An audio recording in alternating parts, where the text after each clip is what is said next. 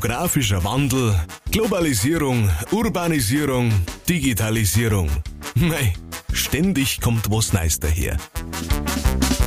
Bei Laptop und Lederhosen stellen wir euch Menschen vor, die unseren Lebensraum mit den neu entstehenden Möglichkeiten fortschrittlicher, sozialer und nachhaltiger machen. Bayerisch, modern, aus Tradition.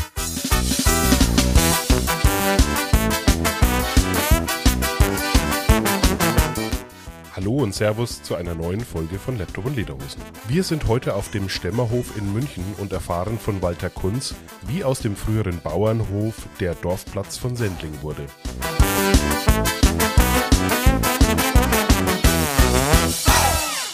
Herr Kunz, dass Sie und Ihre Frau den Stemmerhof besitzen, das war doch alles andere als geplant.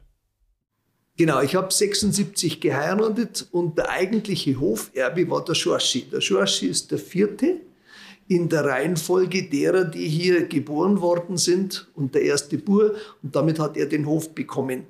Und wenn man eine Frau aus einem landwirtschaftlichen Besitz heraus heiratet, dann hat man ein Glück, wenn es den Hof kriegt und ein Pech, wenn es ihn nicht kriegt oder ein Glück, dass es ihn gar nicht nehmen muss weil das ist ja auch oftmals eine äh, große Verantwortung. Man muss ihn dann sozusagen nehmen, hat ihn dann an der Backe und will es aber gar nicht. Meine Frau wollte nämlich keine Landwirtin werden. Und wir sind auch dann, äh, wie es soweit gewesen ist, der Schorschi ist 92 gestorben, da war er 25 Jahre alt und ist hier vorm Haus ums Leben gekommen. Äh, und das hat dann die Erbschaft ausgelöst zwischen den drei Schwestern. Und meine Frau wollte den Hof haben, aber sie wollte deswegen noch lange keine Landwirtin werden. Hatte Ihre Frau schon eine Idee, was daraus werden soll, wenn, wenn, wenn es den Hof jetzt übernimmt? Nein, äh, eine Idee war nicht vorhanden.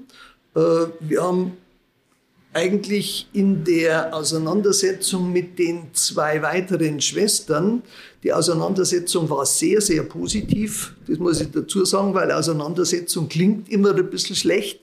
Ähm, wir haben ein sehr gutes Verhältnis gehabt und wir haben den Hof und seine Flächen haben wir in drei Teile aufgeteilt, waren uns darüber einig, dass die Teile identisch sind von der Wertseite her und haben dann gesagt, also jetzt schauen wir doch einmal, wer hätte denn gerne was gehabt?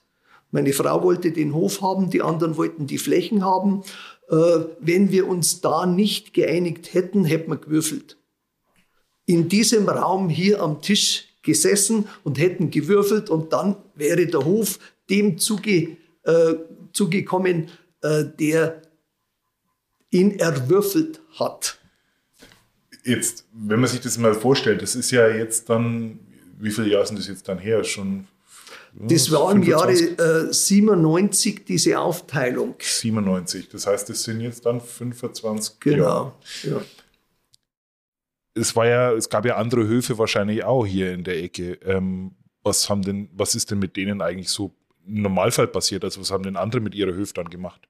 Also die Situation so mit den Gebäuden, wie Sie sie jetzt sehen, die gibt es jetzt schon ungefähr 50 Jahre. Mhm. Ähm, die Sachen sind außen immer ein bisschen dazugewachsen. Sendling hatte hier eine Art von Zentrum. Das war die, da schräg gegenüber ist die alte Sendlinger Kirche, St. Margret. Und es ist im Jahre 1900 ist eine neue Kirche erstellt worden. Da hat unsere Familie, also die Familie Stemmer, hat dann einen Teil von dem Grundstück von der neuen Margaretkirche dazu spendiert und auch eine, äh, eine, ähm, einen Teil einer Mitgift für den Bau der Kirche mitgespendet sodass diese Kirche da drüben überhaupt so entstehen konnte. Die ist, glaube ich, 1905 oder 7 ist sie eingeweiht worden. Das ist eine recht junge Kirche praktisch. Das ist eigentlich eine sehr junge Kirche. Die Flächen hier rundherum haben sich schon früher so ein bisschen städtisch entwickelt. Um 1900 herum ist auch Sendling eingemeindet worden. Äh, das war so ein bisschen ein Dorf, wo man sagt, so ein Glasschermviertel. Ähm, Sendling ist eingemeindet oder sollte eingemeindet werden und die Sendlinger haben dem zugestimmt, weil sie als Bauern ihre Produkte in der Stadt verkaufen wollten und sie mussten immer einen Zoll zahlen, damit sie von hier in die Stadt kommen konnten, um dort die Produkte zu verkaufen. Das also geschichtlich ist das äh, festgehalten, das war einer der Hauptgründe, warum Sendling zu München gekommen ist. Jetzt, ähm, also man muss sich vorstellen, früher war Sendling ziemlich landwirtschaftliches Gebiet, ne? also fast alles mit, mit Äckern bewirtschaftet. Es gab wahrscheinlich auch mehrere Milchbetriebe ähm, hier, ähm, hier heraus. Ähm, aber wenn man sich jetzt heute so umschaut, dann fällt einem der Stämmerhof natürlich auf. Also da sieht man halt auch noch die, die eigentlich typische Hofstruktur. Ähm, aber sonst, wenn man sich hier umschaut, meint man irgendwie, ist es nichts, also da ist nichts sonst mehr übrig geblieben. Also als wären die anderen Höfe verschwunden, abgerissen worden oder, oder, oder. Also ist, ist es so oder? Ja, sagen wir mal so, es hat sich so ein bisschen entwickelt. Es hat sich dann doch ein bisschen städtisch entwickelt, das sieht man an den Baulichkeiten. Ähm, die Leute sind zum Teil auch ganz vermögend geworden, weil wenn sich eine Stadt entwickelt und du hast einen Acker, dann kann man den verkaufen und da kriegt man mehr, als wenn man eine Ackerfläche verkauft. Wenn Sie jetzt da schräg gegenüber äh, schauen, dann sehen Sie auch noch die Struktur eines möglichen Bauernhauses. Ein bisschen weiter rauf sehen Sie es dann auch. Aber im Großen und Ganzen ist das verschwunden. Mein Schwiegervater wollte unbedingt Landwirtschaft betreiben und der Schorsche, der im Jahre 1992 den Hof übernommen hat, ähm, der wollte auch Landwirtschaft weiter betreiben. Das heißt, die Gebäude, so wie sie da sind, sind landwirtschaftlich strukturiert gewesen und im Prinzip haben wir Gebäude übernommen, die eine landwirtschaftliche Funktion hatte. Es waren die Ställe noch da und wir haben es dann erst aufgelöst und dann renoviert und dann Versuch und Irrtum versucht, was daraus zu machen. Das ist ja genau die Frage wahrscheinlich, die bei ganz vielen Übergaben in der damaligen Zeit eben war, was mache ich mit dem, was ich jetzt habe? Wer keine Lust mehr hat auf Landwirtschaft, reißt wahrscheinlich ab und baut neu drauf oder für, also je nachdem, was, was die Struktur hergibt. Als Sie und Ihre Frau das übernommen haben und Ihre Frau schon wusste, also Landwirtschaft ist es nicht, dann war ja irgendwann mal so, Sie haben es gerade angesprochen, also das Versuch und Irrtum, aber die Frage ist, wie, wie kam man sich auf die Idee, überhaupt irgendwas anderes damit auszuprobieren und nicht irgendwie, Sie hätten ja auch einfach Wohngebäude draus machen können, nehme ich jetzt mal an, also Wohngebäude, Wohnungen reinbauen und ähm, vermieten oder, oder, oder. Äh, wie, wie kam Ihnen überhaupt die Idee, jetzt irgendwie zu sagen, wir, wir versuchen da was, was, was anderes draus zu machen? Also uns war klar, dass das Hauptgebäude unter Denkmalschutz steht.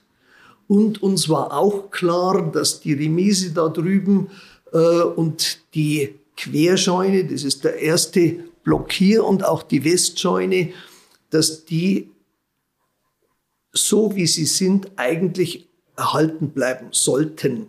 Das war auch unsere Initiative. Wir haben ganz genau gewusst, mit einem solchen Gebäude äh, sind ja insgesamt sind's vier. Äh, abreißen geht nicht, neu bauen geht auch nicht, also müssen wir was daraus machen. Und das hat uns auch selber gut gefallen. Wir wollten diese Gebäudeformen erhalten und wollten ja, es im Prinzip weiterführen, ohne Landwirtschaft zu betreiben. Wir haben auch äh, es waren insgesamt waren es 100 Hektar, die zum Hof gehört haben. 100 Hektar ist eine ganz ordentliche äh, Fläche. Heute sagt man, es reicht nicht zum Überleben. Äh, früher hat man gesagt, es ist ein ordentlicher Hof, ordentlich groß, aber wir haben das auch gewusst. Erstens einmal, dass die 100 Hektar, die sind uns ja gar nicht geblieben. Das waren ja auch die Teile, die an die Schwestern gegangen sind. Das heißt, wir haben nur 10 Hektar.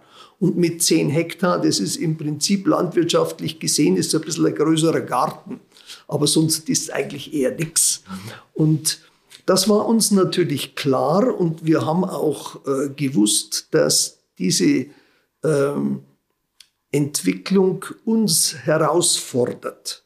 Wir haben bis zum heutigen Tag immer nur Geld in den Hof hineingesteckt, aber nichts herausgeholt. Wir konnten überleben, weil wir ein halbwegs passables Konzept uns erdacht haben und es auch so umsetzen konnten. Und die Mieten, obwohl wir sehr preiswert sind, haben immer dazu ausgereicht, die Schulden, die wir gemacht haben, dann nicht nur die Zinsen zu zahlen, sondern auch sie noch zum Teil zurückzuzahlen. Aber äh, diejenigen, die jetzt was davon haben werden, ist die nächste Generation. Wir haben uns von Haus aus niemals als Besitzer gefühlt, sondern als vorübergehende Verwalter mit der Aufgabe, den Hof als solches zu erhalten, die selbstgestellte Aufgabe und die natürliche Aufgabe, denn seit 1799 ist er im Besitz der Familie. Also haben wir eine Rolle zu spielen. Die Rolle heißt, wir machen jetzt die nächsten 20 Jahre oder 25 Jahre das draus, was wir draus machen können und versuchen dann, wenn wir das Beste, was wir konnten, geleistet haben, das in die nächste Generation weiterzugeben. Und an diesem Punkt sind wir in den nächsten zwei, drei Monaten. Das heißt, Sie denken in Generationen, wie es eigentlich, also auch ganz typisch ist für, für die Landwirtschaft. Also das ist ja, also aus dem Bauernstand, äh, den ich ja selber auch kenne, ist es völlig normal, dass man eigentlich sagt, ich muss an die nächsten Generationen denken, wie hinterlasse ich den Hof.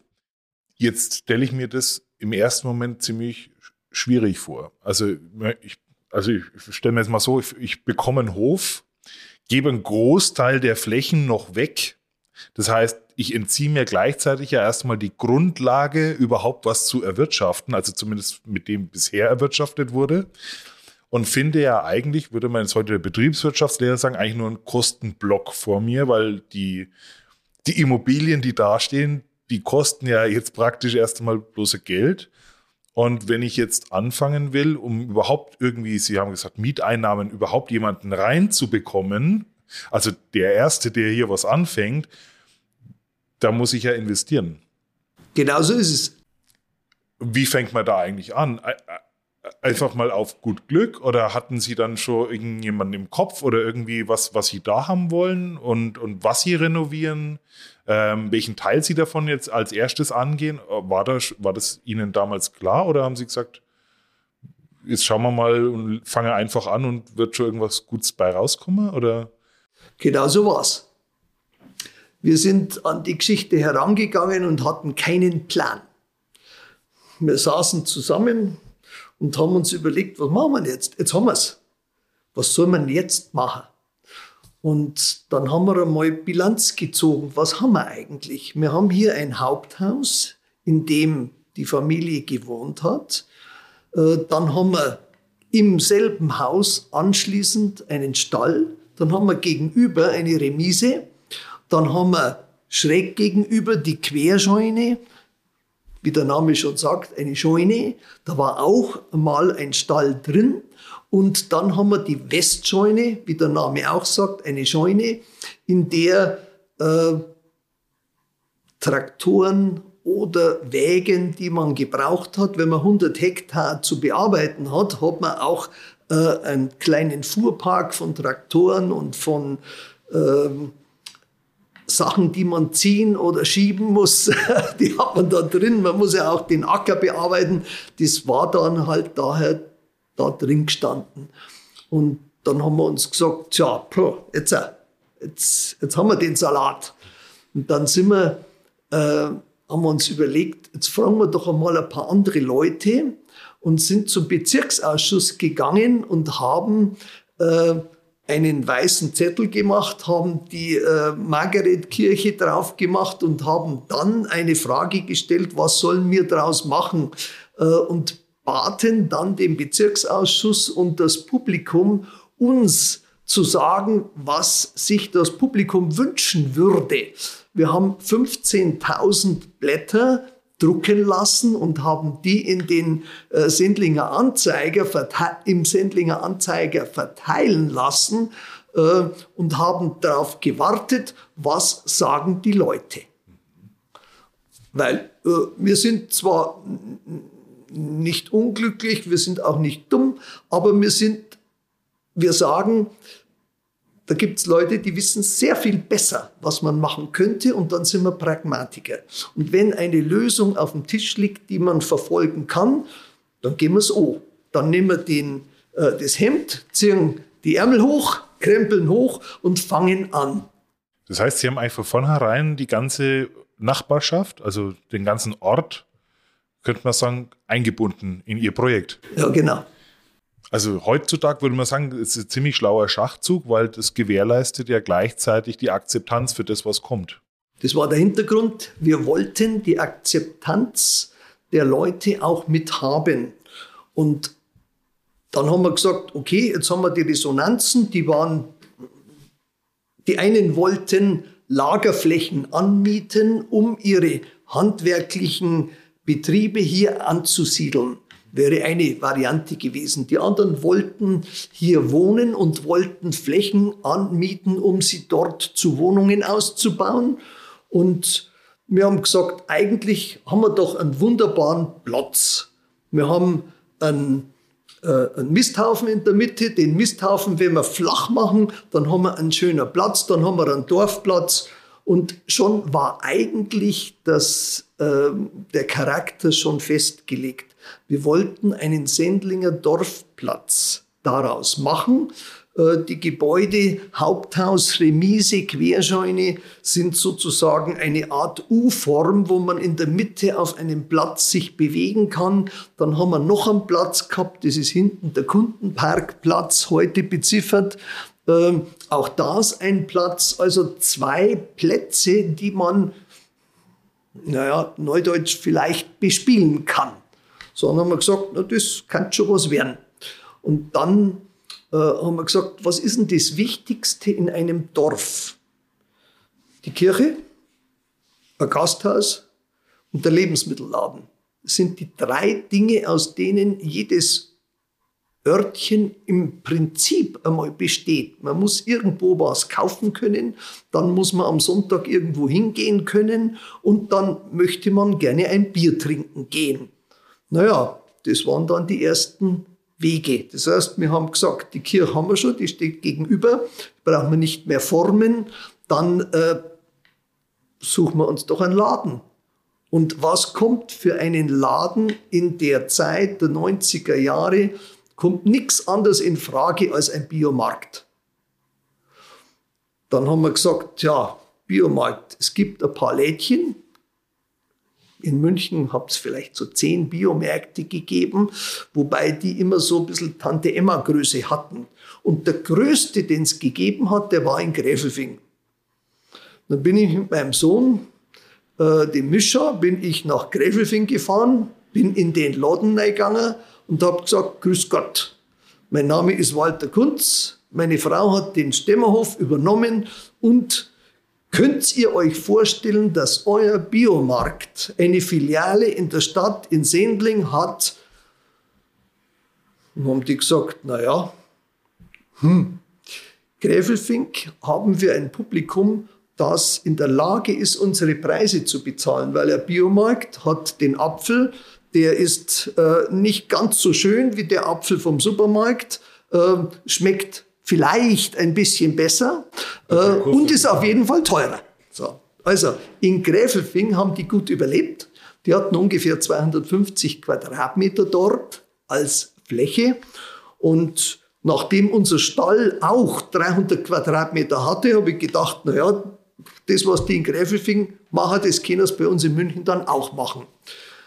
Und dann sind sie gekommen, haben sich das angeschaut, haben gesagt, das könnten sie sich vorstellen, aber haben sie gesagt, wer sagt uns denn, dass die Sendlinger diese Preise auch bezahlen können, weil Sendling ist ja eigentlich bis vor ungefähr 40 Jahren als Glasscherbenviertel betrachtet worden und keine, äh, hatte keine Einwohnerschaft, die gut betucht war, um dann auch Biomarktpreise zahlen zu können.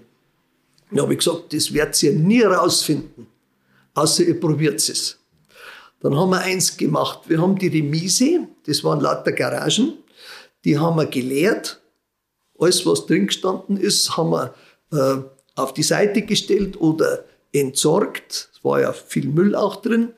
Ähm, und dann haben wir einen Ziegel auf der linken, einen Ziegel auf der rechten Seite und ein Brett in der Mitte gespannt. Und das Ganze haben wir drei, viermal nach oben äh, gemacht, sodass ein Regal entstanden ist in dieser Form. Äh, dann haben wir gesagt, jetzt sucht euch die Produkte raus, die ihr glaubt, dass ihr in Sendling verkaufen könnt. Und so haben wir angefangen. Testladen aufgebaut. Wir haben einen Laden aufgebaut, der den Biomarkt darstellen sollte zu Testzwecken. Äh, ja, wie soll ich Leute überzeugen? Ich keine Ahnung von gar nichts, auch nicht von Lebensmitteln oder gerade von Lebensmitteln nicht. Äh, ich kann niemand überzeugen, außer in der pragmatischen Situation, dass ich sage, probiert es halt aus. Dann haben wir es ausprobiert. Nach einem halben Jahr haben sie gesagt, das kann man machen. In der Zwischenzeit habe ich den Stall geräumt gehabt, den Stall so weit umgebaut, dass er beziehbar wäre, in der Hoffnung, dass dann der Biomarkt dann da einziehen würde.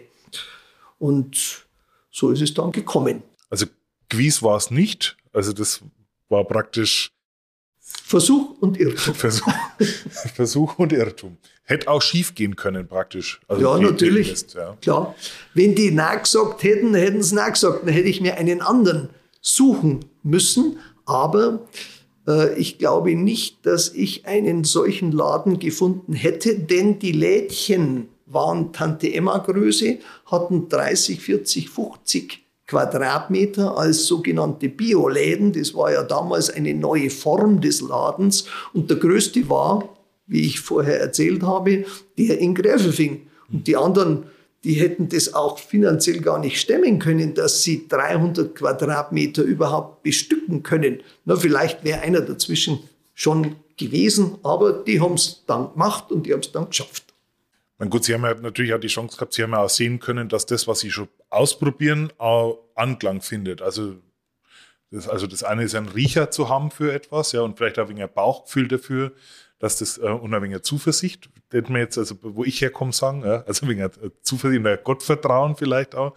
Aber auf der anderen Seite auch zu schauen, hier im Kleinen erst einmal ausprobieren, ohne dass man jetzt auch für, für die Parteien viel äh, riskiert, ähm, zu schauen, ähm, ob äh, man hat ja gesehen, ob Leute kommen wahrscheinlich. Ne? Also wenn in dem, in dem Testladen oder in dem Laden zu Testzwecken, ob, ob das angenommen wird und wie stark es angenommen wird.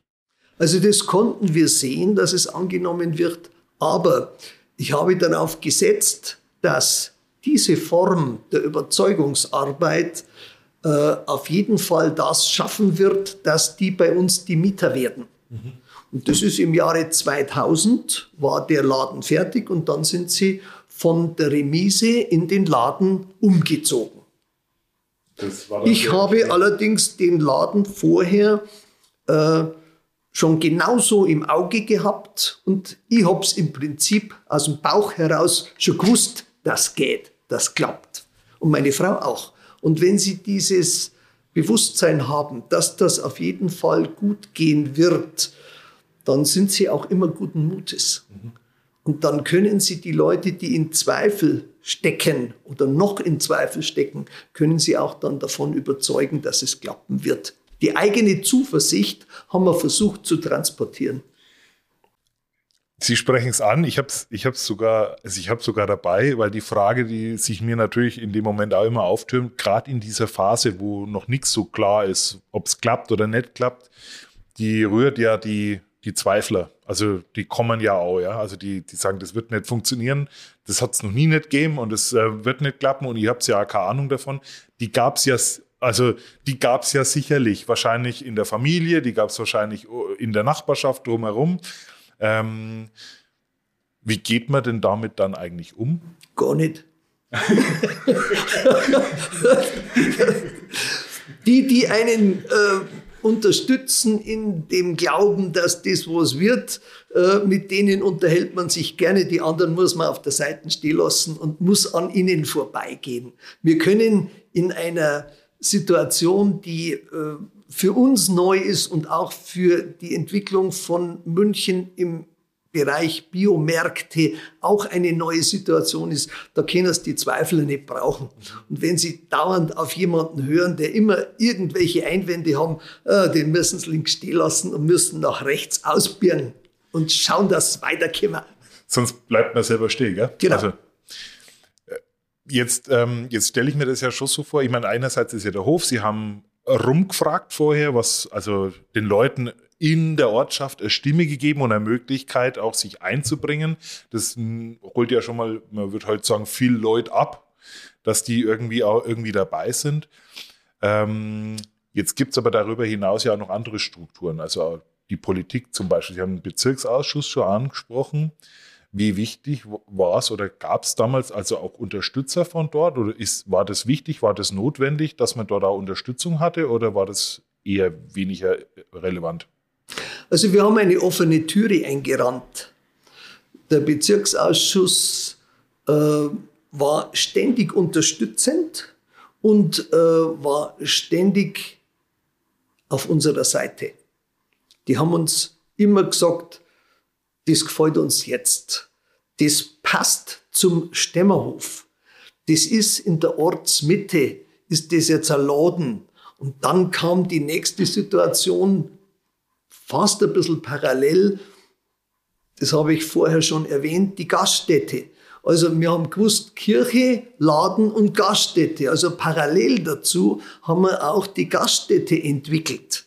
Das heißt, wir haben die, den Glauben an den Biomarkt gehabt und parallel dazu haben wir uns auch selber unterstützt damit, dass die Gaststätte dieselbe Funktion hat, nämlich wir ziehen Leute an, die gerne auf einem Platz einkaufen und dann vielleicht einen Kaffee trinken oder irgendetwas essen, ein Schweinsbraten essen und dann abends auch herkommen, nachdem sie eingekauft haben, sich abends ein bisschen hinsetzen. Also man kann sich ja einen Dorfplatz auch ganz gut vorstellen, wie funktioniert er denn? Es müssen die Leute herkommen, wollen Leute treffen, wollen sich mit Leuten unterhalten und dann hat man Hunger und man muss noch was einkaufen oder ähnliches, trifft dann die Leute, ratscht ein bisschen.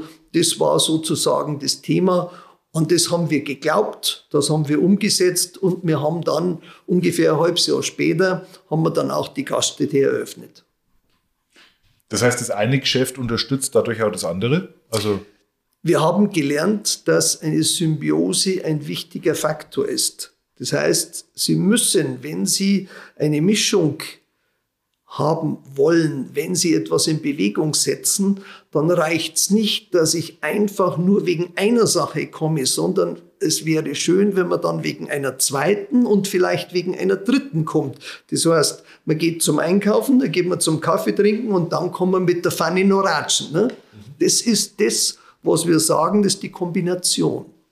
Und mit dieser Kombination kriegt man dann Leben in die Bude und das Leben in die Bude äh, erweitert man dann mit der Möglichkeit, weil wir ja noch ein paar Flächen gehabt haben, dann äh, mit den Erweiterungen. Was hätte ich dann noch gern, wenn ich da schon sitze und da äh, was gegessen habe und den Schweinsbraten und jetzt dann mit einem Gemüse nach Hause möchte? Ich brauche ich brauch noch ein paar Blumen, weil äh, übermorgen hat die Fanny Geburtstag, also brauchen wir ein paar Blumen und dann brauchen wir jemanden, der möglicherweise auch einen Ring produziert, also einen Juwelier. Dann braucht man vielleicht noch für seine Katze, braucht man dann noch einen Tierarzt. Und da braucht man vielleicht noch einen Laden, wo man auch die Sachen einkaufen kann, dass ich, ich brauche jetzt noch Hosen oder ich habe Kinder und ich brauche ein paar Hoserl. Also all diese Dinge, die man logischerweise miteinander verknüpft. In dieser Verknüpfung liegt dann, glaube ich, das Geheimnis eines Platzes. Und das ist das, was wir umgesetzt haben. Ein Dorfplatz. Das Dorf in der Stadt. Ja, das ist halt ein Zufall, dass wir in der Stadt sitzen. Wir hätten dasselbe gemacht, wenn wir in Großhadern gewesen wären. Wir hätten dasselbe gemacht, wenn wir in Gräfelfing gewesen wären. Wir sind natürlich froh, dass wir hier in der Stadt sitzen, weil wir wussten, dass die Klingernser Straße an der Ecke zur Lindwurmstraße, wo wir ja sind, dass da, das habe ich aus der Zeitung, aus der Süddeutschen Zeitung, hat es einmal eine ähm, eine Zeichnung gegeben und da wurden für diese Straßen die Frequenzen eingezeichnet. Und wir wussten, dass also nun 36.000 Fahrzeuge am Tag hin und zurück die Ecke Plinganser Straße, Lindwurmstraße äh, befahren. Und dann sage ich mir, die Frequenz, die wir da haben, die brauchen bloß nach links abbiegen, dann können sie zu uns reinfahren. Ja, und damit haben sie alles, was sie brauchen. Sie sind im Zentrum eines Ortes, das sozusagen rundherum bewohnt und auch mit, äh, mit Läden ein bisschen bestückt ist und auch mit Wohnungen und auch mit Geschäftsräumen bestückt ist. Und sie haben einen Haufen Verkehr, der an ihnen vorbeifährt.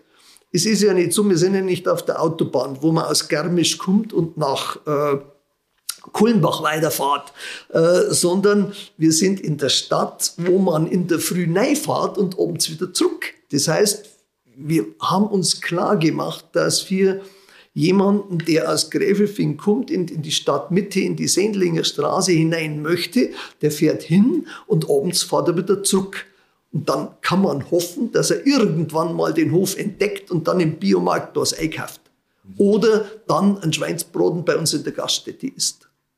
Mit dem Konzept oder mit der Idee arbeiten Sie eigentlich gegen das, wofür eine Stadt eigentlich steht. Also wenn man sich jetzt mal anschaut, also so das typische Verstädterung, man sagt, also Wohngebäude gebaut, es werden natürlich Möglichkeiten zum Einkaufen geschaffen, aber das ist ja auch viel, also wenn man jetzt, wie, wie ich jetzt vom Land kommt, ja, dann war, sieht man halt die Stadt auch ein bisschen so in dem Thema Anonymität und das, was wir unter Dorf verstehen oder wie ich ja aufgewachsen bin am Dorf, das kenne ich hier so ja nicht. Also ich kenne, ja, ähm, ich war Vorstand von der Freiwilligen Feuerwehr und so, also das, das, ähm, das kenne ich ja hier so in dem, in dem Maß nicht. Dann ist es ja, was Sie hier geschaffen haben, dieses, ähm, dieses Dorf oder diesen Dorfplatz mit den ganzen Möglichkeiten sehr nah, ähm, bringt ja die Leute dazu, sich über den Weg zu laufen, sich zu sehen, miteinander zu ratschen. Also genau das Gegenteil von dem, was eigentlich sonst in der Stadt mitten passiert. Wie war das für die Sendlinger eigentlich? Ähm, haben die das gleich ähm, angenommen oder äh, war das eher zögerlich? Waren die zurückhaltend? Also wie, wie, wie kann man sich das vorstellen? Also der Biomarkt wurde sehr gut angenommen. Äh, die Gaststätte wurde auch gut angenommen. Da haben wir Glück gehabt, dass wir jemanden gefunden hat, der kommunikativ, der äh, genau das darstellt, was man sich von einem Wirt erwartet. Man möchte hingehen, möchte gut behandelt werden, möchte gut essen, möchte einigermaßen preiswert essen. Also wir hatten das Glück, dass wir Mieter gefunden haben, die dem Konzept, das wir hatten, Normalität, weder nach oben noch nach unten aus, ähm, ausschlagend, also das, was der normale Bürger hier in Sendling, so wie er ist, gern hätte, da haben wir offensichtlich getroffen.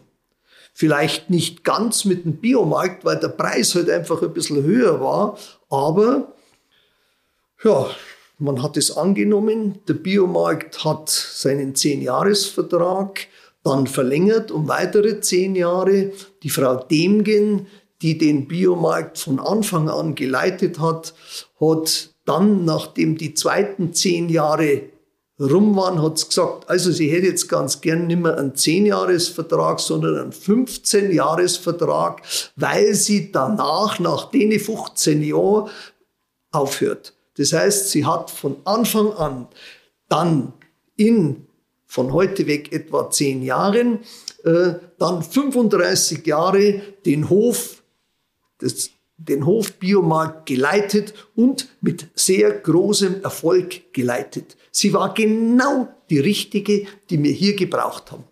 Ich kann mir vorstellen, das macht einen schon ein bisschen stolz und wahrscheinlich auch glücklich, oder? Das so zu sehen. Also so der, im Rückblick jetzt mal an, wenn man, wenn Sie jetzt an die Anfänge zurückdenken, wie es angefangen hat und sehen, wie, wie, also, wie so als für so eine lange Zeit, ähm, was da draus wird. Also das, es hat ja unheimlich viel mit Vertrauen zu tun. Ja? Und also das ist ja das eine, ist, ist natürlich das Geschäft, dass das Geschäft läuft, aber solche Verbindungen geht man ja eigentlich auch nur mit Menschen ein, denen man vertraut. das haben Sie völlig richtig gesagt. Es gehört einfach dazu, wenn man selber ein Konzept auf den Tisch legt. Wir haben eine Vermieterseite, was wir uns wünschen, dann haben wir von der Mieterseite auch eine Seite, in der der Mieter darlegen muss, was er sich vorstellt. Und wenn das zusammenpasst, dann machen wir miteinander einen Vertrag. Und das hat sich sehr bewährt. Es war dann eigentlich immer einfach, weil das, was wir gewollt haben, hat dem entsprochen, was die anderen auch gewollt haben. Der Mieter ist nicht ein Fremder, der kommt, sondern der muss zum Freund, zum Mitkämpfer an dieser Stelle werden. Und das hat sich eigentlich alles so entwickelt und hat sich, ja, das ist einfach rund geworden. Und wir haben das auch immer in den anfänglichen Gesprächen immer mit den möglichen Mietern dann auch immer besprochen. Das Wichtigste ist, dass der neue Mieter mit den bisherigen eine Art von Symbiose eingeht. Das heißt, wir nehmen auch nur Leute als Mieter auf, die sich hier wohlfühlen können und mit ihrem Konzept dazu beitragen, dass die anderen ebenso auf der anderen Seite davon profitieren. Ohne Symbiose geht's nicht. Sonst lebt sich wahrscheinlich auseinander. Also wenn sobald jemand reinkommt, der anfängt, sein eigenes Ding zu machen, ähm, geht die fängt an, sich zu separieren und das Konzept verliert sich dann wahrscheinlich. Ganz genau so, ja, genau. Gab es auch Momente, wo es nicht so gelaufen ist? Ja, es hat dieses Momentum gegeben. Äh, das war mit Ars Musica. Am Anfang hat uns das sehr gut gefallen. Die haben sich auch sehr schön entwickelt. Im Lauf der Zeit haben wir aber dann festgestellt, Ars Musica ist im Laufe der Zeit mitgealtert und die aktive Initiative, etwas auf den Tisch zu legen, ist ein bisschen verschwunden. Und dann haben wir gesagt, tja, ein Theater wollen wir weiterhin haben. Äh, gehen wir auf die Suche nach jemandem, der Theater aktiv betreibt. Und da sind wir auf den Herrn Zimmermann und die Frau von Zastro gekommen. Die haben unserem Konzept sehr gut entsprochen. Die haben 15 Jahre lang Theaterstücke produziert und geben diese Theaterstücke in vermietender Form an deutsche Theater weiter. Das heißt, sie produzieren ein Stück und geben dieses zur Vermietung oder zum Kauf an deutsche Theater weiter. Es gibt ungefähr 200 bis 400 Abnehmer von diesen Produktionen und davon haben die gelebt. Das heißt, die zwei leben davon und das war unsere große Hoffnung, dass wir mit diesem Theater, das uns als solches gut gefallen hat oder zumindest mal Kunst in dieser Form, ähm, die waren dann für uns diejenigen, die, wenn man davon lebt und wenn man sein äh, tägliches Brot damit verdient, dann ist man ein Kämpfer. Und wir haben natürlich immer wieder gute und schlechte Zeiten, aber wir brauchen Mitkämpfer, Mitarbeiter an dem Hofkonzept. Und wenn wir dann Kämpfer haben, dann sind wir gut aufgekommen. Wenn man sich das so anhört, so Dorf, Idylle, also sowas äh, Heimeliges, sowas Nettes oder, oder, oder. Auf der einen Seite, aber auf der anderen Seite, ähm, also wo man versucht, gut miteinander auszukommen, wo vielleicht auch Freundschaften entstehen, wo ja Bande entstehen, wo ja auch, also Sie haben Symbiose angesprochen, wo vielleicht auch so, aber auf der anderen Seite muss man natürlich auch sagen, es gibt Prinzipien, es gibt Ziele, die man miteinander ähm, erreichen will und es gibt vielleicht auch die Situation, ähm, wo es dann vielleicht nimmer passt. Und ich könnte mir schon vorstellen, ähm, dass wenn man vielleicht ein bisschen eine romantische Vorstellung hat ähm, von, von, so, von so etwas, wenn man sowas aufbauen will, dass das vielleicht der Punkt sein könnte, wo man scheitert. Also weil Romantik in dem Moment, wo man sich voneinander trennt, ja wahrscheinlich auch nichts zu suchen hat. Wie, kann man sowas? Lernt man sowas mit der Zeit, wie man mit sowas, mit solchen Situationen umgeht, wie man sich dann auch wieder trennt unter Umständen? Oder wie, Wie kann man sich das vorstellen? Also wir haben niemanden, es sind ja viele Leute gekommen und auch wieder gegangen. Und äh, in 20 oder 25 Jahren äh, sehen Sie, was von außen kommt, muss nicht immer passen, auch wenn man gedacht hat, dass es passen könnte. Äh, die meisten Wechsel, die wir hier hatten, waren, das Konzept ist zu klein, zum Beispiel der Blumenladen. An dem kann man das gut sehen. Ähm, wir haben gesagt, Blumenladen, tolle Sache. Äh, die erste Frau, die äh, den Blumenladen hier in der Remise betrieben hat, die hat ungefähr 60 Quadratmeter gehabt in der Breite und hat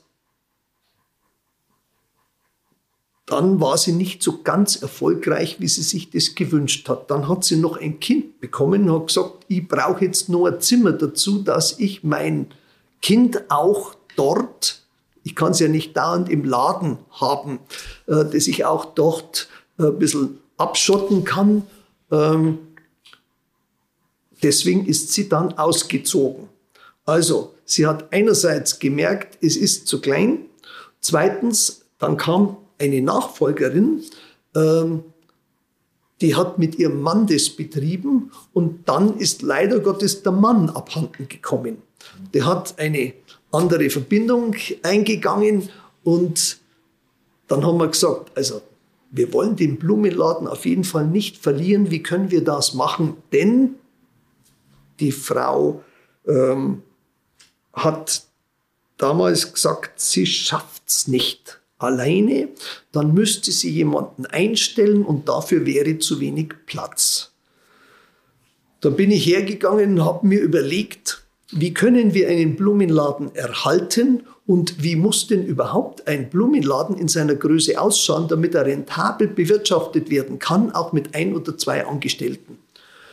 Und dann habe ich mir in München ich würde sagen, so 20, 25 Blumenläden angeschaut und habe mal hinterfragt, wie die das machen. Und habe dann festgestellt, man braucht ungefähr 15 bis 20 Quadratmeter Fläche, wo ich meine Blumen verkaufen kann. Dann brauche ich noch einmal 15 bis 20 Quadratmeter, um Produktion herzustellen, damit ich vorne in den Laden was Schönes reinstellen kann. Und dann brauche ich noch ein oder zwei Lagerflächen. Da sind wir draufgekommen, ein Blumenladen unter 100 Quadratmeter ist autark nicht zu bewirtschaften und haben gesagt, schade, dass es nicht geht, aber es hilft nichts. Wir haben die Quadratmeter nicht. Und wenn wir sie nicht haben, können wir sie nicht zaubern. Wenn wir sie nicht zaubern können, dann geht's halt nicht. So. Wir hatten, ich würde sagen, ungefähr sieben, acht Jahre hatten wir den ersten und den zweiten Blumenladen, aber danach hat es halt aufgehört.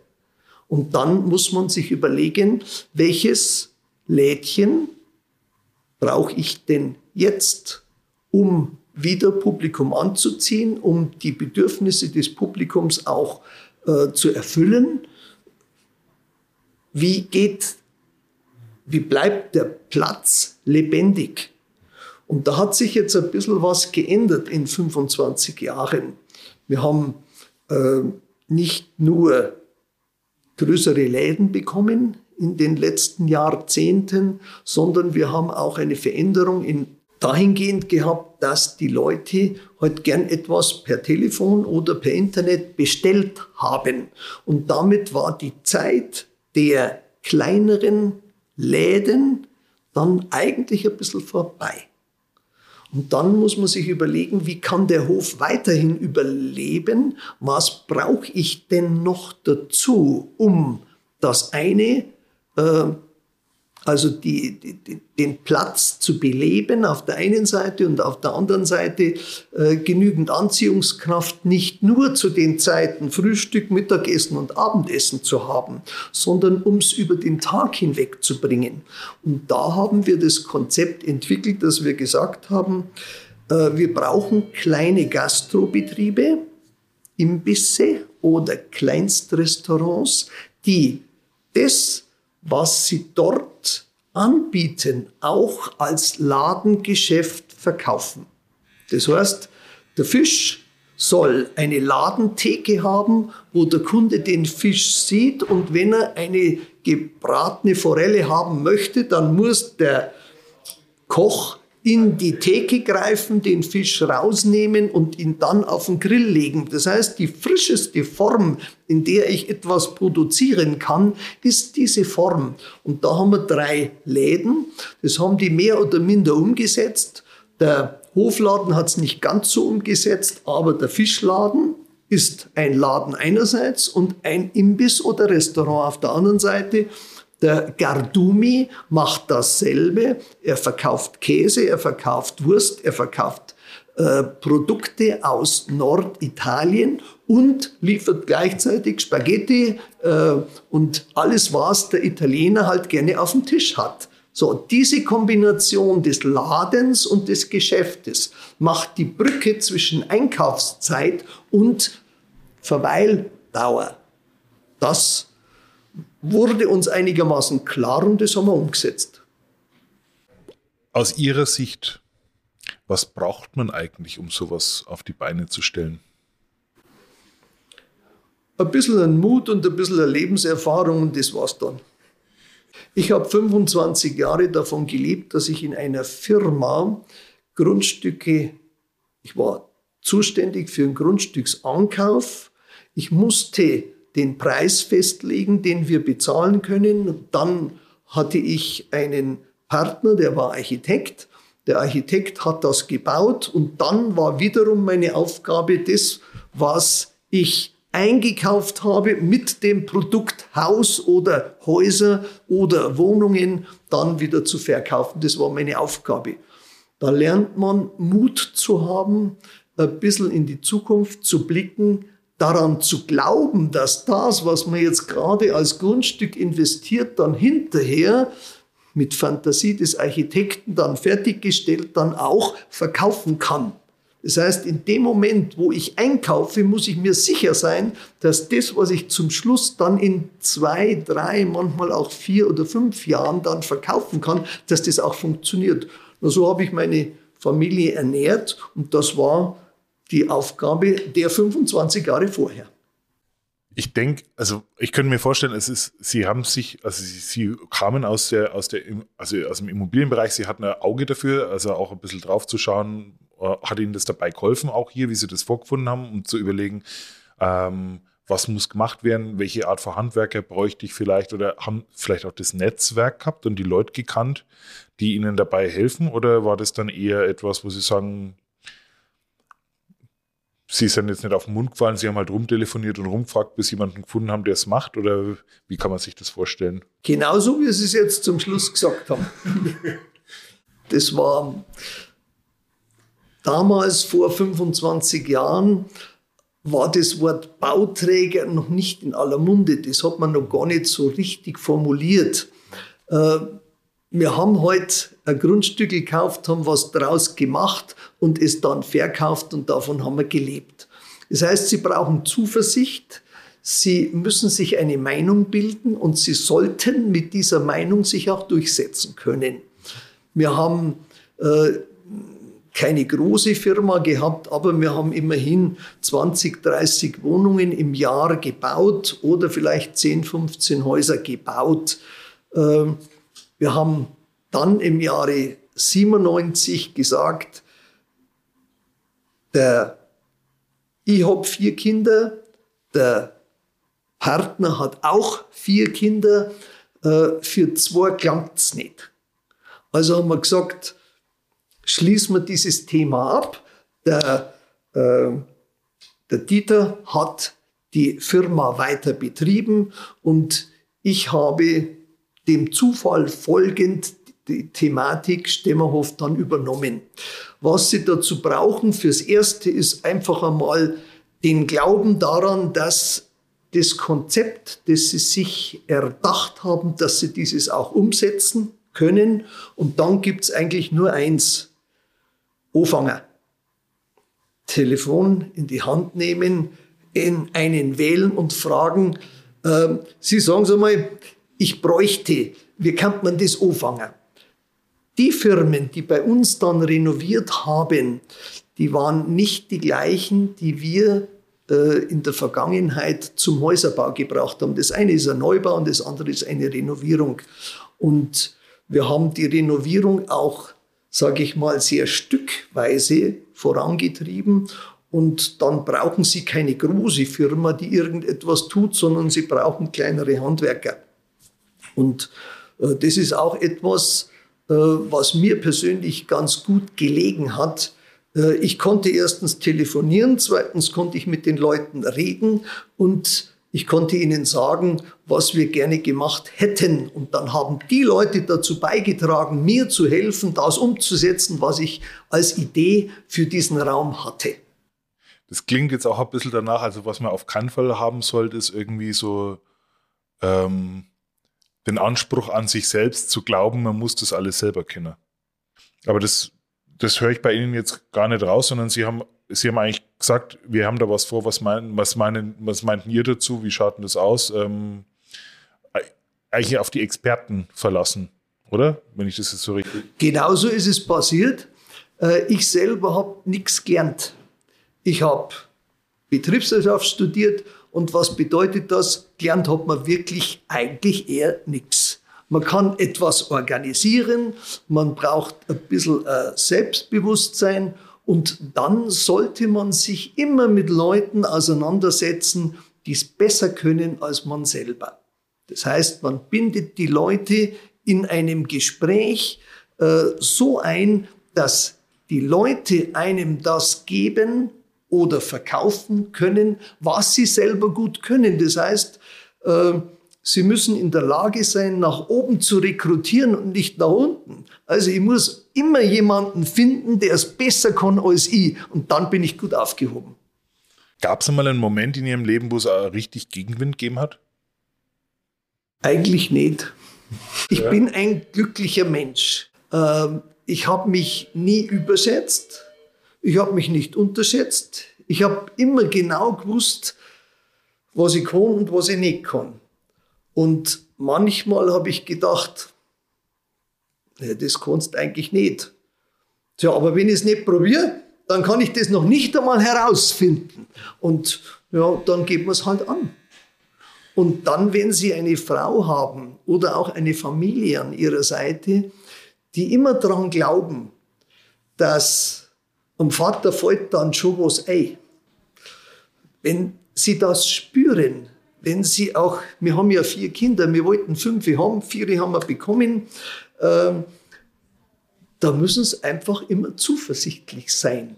Und die essen ja ein bisschen was. Das heißt, sie müssen täglich dafür sorgen, dass sie nicht nur ja, ein glücklicher Mensch sind, weil sie ihre Ideen umsetzen können, sondern sie müssen auch die Familie ernähren.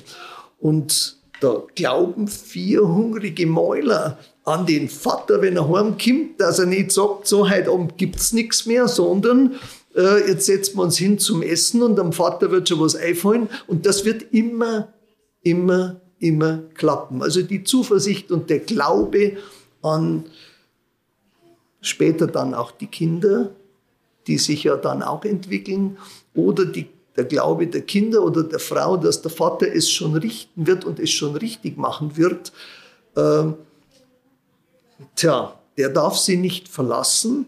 Und das schaffen sie auch dann, wenn sie eine Frau an ihrer Seite haben, die an sie auch glaubt. Meine Frau hat immer an mich geglaubt. Und wir haben verschiedene Dinge gemacht, auch den Grundstückseinkauf oder den Verkauf in der Vergangenheit oder auch das hier mit dem Hof. Ähm, ich habe aber gesagt, wenn es schief geht, machen wir einen Würstelstand auf. Äh, das Leben hat mich in einer Geschichte enttäuscht.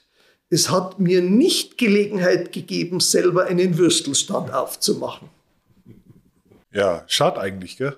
Aber ja, also wir haben jetzt vor der Pfeuferstraße haben wir ein paar Standel, aber selber werde ich bisher wahrscheinlich noch nicht gefordert. Naja, und jetzt bin ich 75, jetzt weiß ich nicht, ob ich jetzt noch wirklich einen, einen Würstelstand aufmachen sollte. Aber ich würde es machen, wenn es das Überleben erfordert. Das eine also das, was wir jetzt angesprochen haben, was es braucht, um Sachen überhaupt anzufangen und ähm, auch zu sagen, äh, ich glaube an mich oder ne, also ich probiere es aus. Ähm, das andere ist auch der Moment zu erkennen, es funktioniert nicht. Und dann auch vielleicht die Reißleine zu ziehen. Wie lernt man das mit der Zeit oder kann man das schon? Also wie, wie, wie, wie bewahrt man sich dann auch, also bei, auf der einen Seite bei dem Glauben daran, das wird schon funktionieren, wenn man dann irgendwann sagen muss, na vielleicht doch nicht. Also wenn man die Ziele nicht zu hoch setzt, wenn man ein Auge dafür hat, was machbar wäre, wenn man sich auch ein bisschen orientiert, was muss denn einer als Gaststätte für eine Kalkulation haben? Was muss ein Lebensmittelladen für Umsätze machen? Was muss dieser oder jener äh, dazu beitragen können, dass es funktioniert? Also eine gewisse Einschätzung und ähm, der Glaube an einen selber, das langt nicht. Man braucht auch den, die Verbindung zur Realität und auch einen Erfahrungsschatz. Oder wenn der Erfahrungsschatz nicht da ist, äh, muss man sich überlegen, Konege, muss man auch die Logik dann sehen, dass es so nicht sein kann. Ich kann ein schönes Beispiel sagen, hier am Hof, ähm, ganz am Anfang wollte ich immer eine Kita haben. Das ist mir leider nicht gelungen am Anfang. Ich habe mit der AWO geredet, die Westscheune hätte sich dafür angeboten, habe mit der AWO geredet, ähm, die AWO hat gesagt, also der Platz wäre super, aber wir brauchen noch eine Küche. Wir brauchen eine Köchin, wir brauchen Platz, wir brauchen auch einen Essbereich, in dem wir kochen und essen mit den Kindern können. Wir hätten also äh, ungefähr 350 Quadratmeter gebraucht. Wir haben aber bloß 225 gehabt. Äh, ich habe es nie aus den Augen verloren und habe vor ungefähr vier oder fünf Jahren habe ich dann ein Konzept kennengelernt, weil ich es immer wieder auf dem Schirm hatte. Immer wieder. Kita wäre doch bei uns am Hof eine super Sache. Da fängt man dann ganz früh an, jetzt ein bisschen äh, geschäftlich formuliert, eine Kundenbindung vom Babyalter her hochzuziehen. Äh, Sie lächeln, aber äh, es ist auch nicht so ganz so ernst gemeint, aber ich mag Kinder und es wäre schön, wenn wir am Hof auch ein paar Kinder noch äh, dazu hätten. Ähm, es hat sich dann herauskristallisiert, dass die neueren Kita-Konzepte, äh, vor allem diejenigen, die auch mehrere Filialen haben, dann nicht jeweils eine Köchin und eine Küche haben müssen, sondern dass sie eine Produktionsküche haben, in der dann die einzelnen Filialen auch beliefert werden. Und das ist heute äh, eher das Konzept der Kitas, weil auch die äh, Produktionen der Essen, die gefordert werden, vielfältiger über ein Catering zu machen sind als in einer eigenen Küche.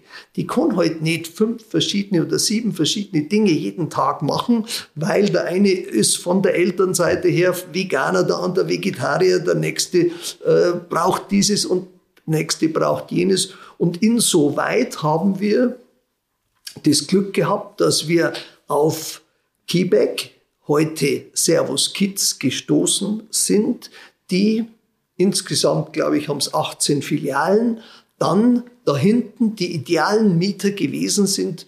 Ja, das haben wir im letzten Oktober, haben wir die Kita errichtet gehabt und sie äh, wurden bezogen am 1.10. und Servus Kids ist heute die Kita, die ich mir schon 20 Jahre lang gewünscht habe. Das Vertrauen, dass man das schafft und immer wieder verfolgt, das braucht man ein bisschen. Sie haben vorhin angesprochen, ähm, die Übergabe steht an. Habe ich das richtig verstanden? Ja. Sie übergeben in Kürze. Ja. An Ihre Töchter. Jawohl. Was wünschen Sie sich eigentlich für Ihre Töchter? Ich hoffe, dass ich eine Basis geschaffen habe, den Weg von der Landwirtschaft in dieses Konzept des Dorfplatzes, dass ich diesen Weg richtig gegangen bin und erhoffe mir, dass die Kinder, die Töchter das in dieser Form weiterführen können und es von uns aus so entwickelt worden ist, dass das, so wie die Landwirtschaft eben nun auch, ein Einkommen für die Familie äh, erwirtschaften kann und dass sie es mit einem vielleicht etwas ruhigeren Fahrwasser wieder in die nächste Generation weitergeben können. Denn wir haben versucht, unseren Kindern auch beizubringen, insbesondere speziell hier auf dem Hof bezogen, sie sind zwar Besitzer, aber sie sind nur vorübergehende Verwalter für die nächste Generation. Und wir sind seit 1799 hier am Stemmerhof und ich hoffe, dass wir im Jahre 2199 dann immer noch den Hof in der Familie haben. Und wenn man das so ein bisschen weiter verfolgt und ähm, nicht überschwänglich wird und nicht, naja, ist nicht verspielt und vielleicht auch kein Krieg kommt an dieser Stelle, dann hofft man, dass wir die nächsten 200 Jahre weiter in der Familie den Hof behalten können. Wenn Sie mit dem Wissen und der Erfahrung von heute nochmal in die gleiche Situation kämen mit Ihrer Frau wie 1997, würden Sie was anders machen? Nein. Ich würde einfach Versuch und Irrtum, das Vertrauen auf sich selber und auf jeden Fall den Glauben daran, dass man es schafft und dass man mit seinem Konzept, das sich im Laufe der Zeit natürlich auch etwas gewandelt hat, äh, dass man sein Konzept auch so anpassen kann, dass man überleben wird. Und wir wollen den Hof in die Zukunft bringen und da muss man sich auch an die Situation der neuen Zeiten anpassen. Es geht nicht. Ich kann nicht. Wir können jetzt mit 10 Hektar von der Landwirtschaft nicht mehr leben. Das ist zu wenig, da wird man verhungern. Also müssen wir vermieten und das Vermieten im Bereich eines Ortskernes in Sendling ist natürlich ein Glücksfall sondergleichen. Und das Glück braucht man natürlich schon. Herr Kunz, vielen herzlichen Dank für das Gespräch und ich wünsche Ihnen und Ihrer Familie alles Glück, dass genau das so weiterläuft, wie Sie sich das erträumen. Danke. Ich danke Ihnen. Schön, dass mit dabei wart. Wenn es euch gefallen hat, dann folgt uns einfach bei Spotify, Apple Podcasts oder wo auch immer ihr gerne Podcasts hört. Mehr Infos gibt's unter www.laptopundlederhosen.bayern. Wir freuen uns auf euch.